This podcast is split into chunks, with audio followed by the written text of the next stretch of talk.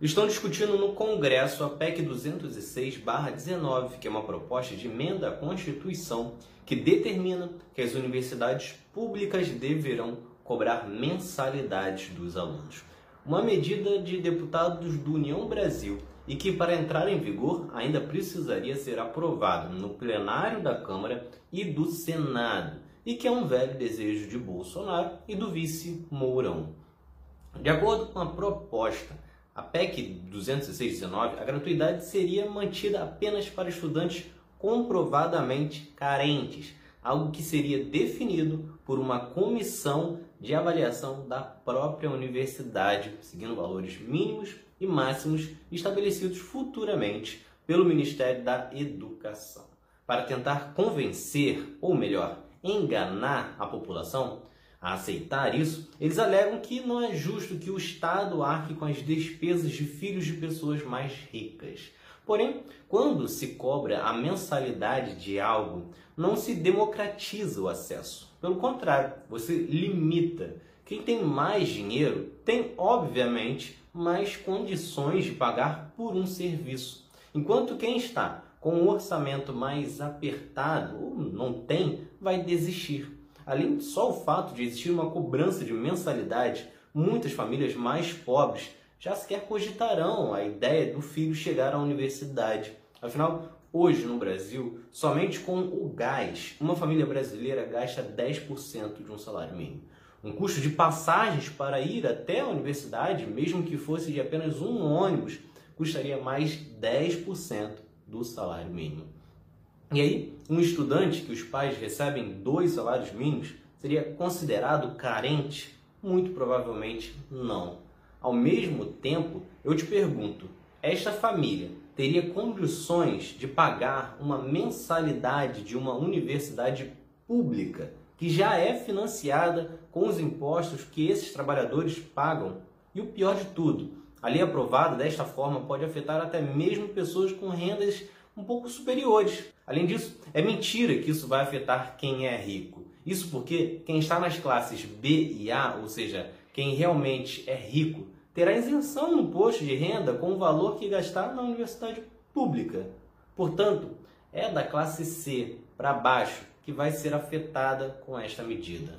Pois, repito, quem for da classe B e A, além de ter condições de pagar a mensalidade, receberá a isenção do imposto ou seja, parte do dinheiro que ela gastar vai retornar na restituição. Se o problema é que o filho do rico estuda na universidade pública, no custo do governo, então é muito simples. É só aumentar o imposto para quem é rico. Ajustar a tabela do imposto de renda, criando uma taxa acima dos 27% para quem ganha mais de 50 mil, 100 mil ou 200 mil. Aumentar a taxa em cima dos lucros das empresas taxar as grandes fortunas. Você terá uma arrecadação muito superior ao que esta proposta das universidades faz. Até porque um estudo do Instituto de Estudos do Trabalho e Sociedade apontou que uma cobrança dificilmente renderia mais do que 3,5% das despesas do governo com as instituições federais. Ou seja, seria uma arrecadação baixíssima para algo que excluiria alunos mais pobres das universidades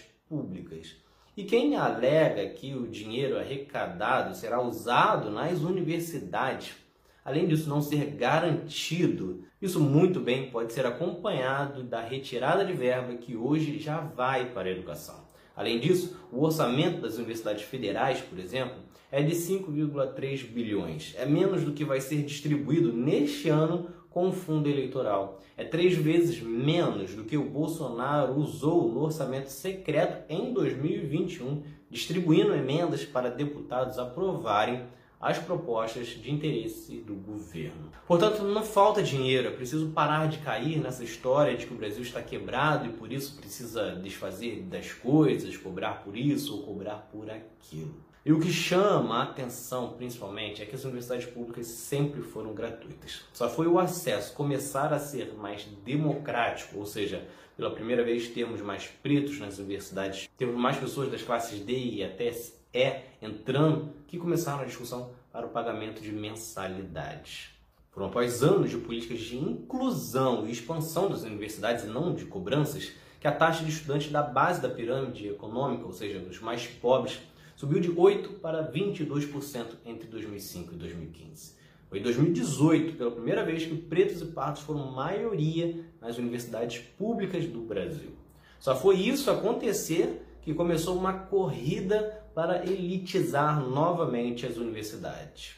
Um debate que se aprofunda este ano, pois, como já falei aqui em outros episódios, é uma corrida contra o tempo para destruir tudo o que pode o mais rápido possível, pois o tempo de Bolsonaro no governo está acabando.